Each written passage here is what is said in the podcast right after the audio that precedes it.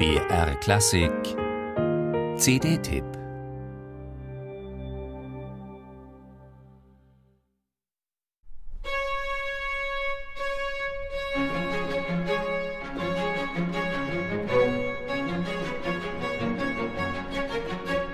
Alles fängt ganz harmlos an.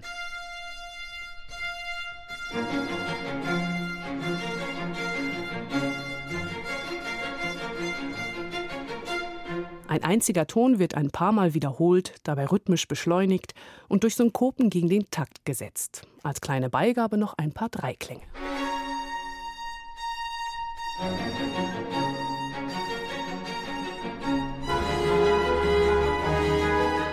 Diesen Ausbruch hätte man nach dem simplen Beginn nicht erwartet.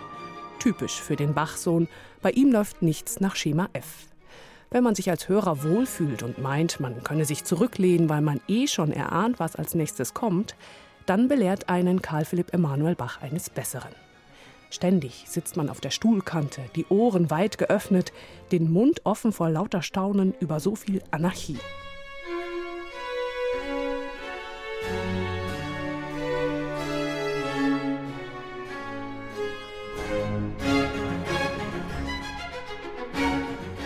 Solch Extreme im Ausdruck, solch teilweise fast schon brutale Gesten, solch schroffe Harmoniewechsel, das hat sich vor Karl Philipp Emanuel Bach kein anderer Komponist zugetraut.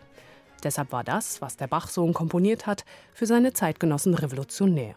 Nicht umsonst ist er als Originalgenie gefeiert worden. Ein Genie, das auch empfindsam komponieren konnte.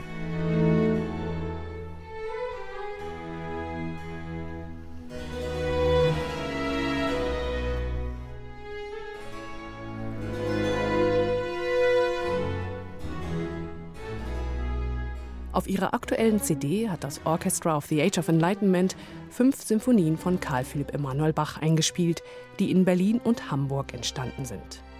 Bei jedem Takt dieser Einspielung merkt man, die Musiker lieben diese Musik und sie nähern sich ihr mit dem nötigen Respekt. Prestissimo steht über diesem Satz, aber bei dem Orchestra of the Age of Enlightenment richtet sich diese Tempoangabe nicht danach, wie schnell die Streicher die Noten spielen können. Nein, bei ihnen geht es um die Frage, wie schnell das Presto sein darf, ohne dass das Tempo den musikalischen Gehalt quasi niedermäht. Dirigentin Rebecca Miller hat ein sensibles Gespür dafür. Sie sorgt auch dafür, dass nichts zu dick aufgetragen wird, egal ob es um Tempo, um Gewichtung von Klangfarben oder Ausgestaltung der Motive und Gesten geht. Außerdem hat sie ein ungeheuer gutes Timing für die Pausen, was essentiell ist für die Interpretation der Musik von Karl Philipp Emanuel Bach.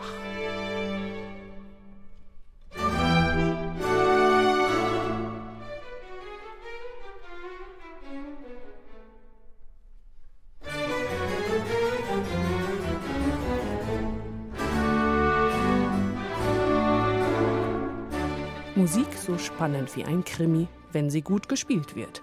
Und das tut das Orchestra of the Age of Enlightenment. Bei ihrer Interpretation kann man nicht abschalten und ausschalten schon mal gleich gar nicht.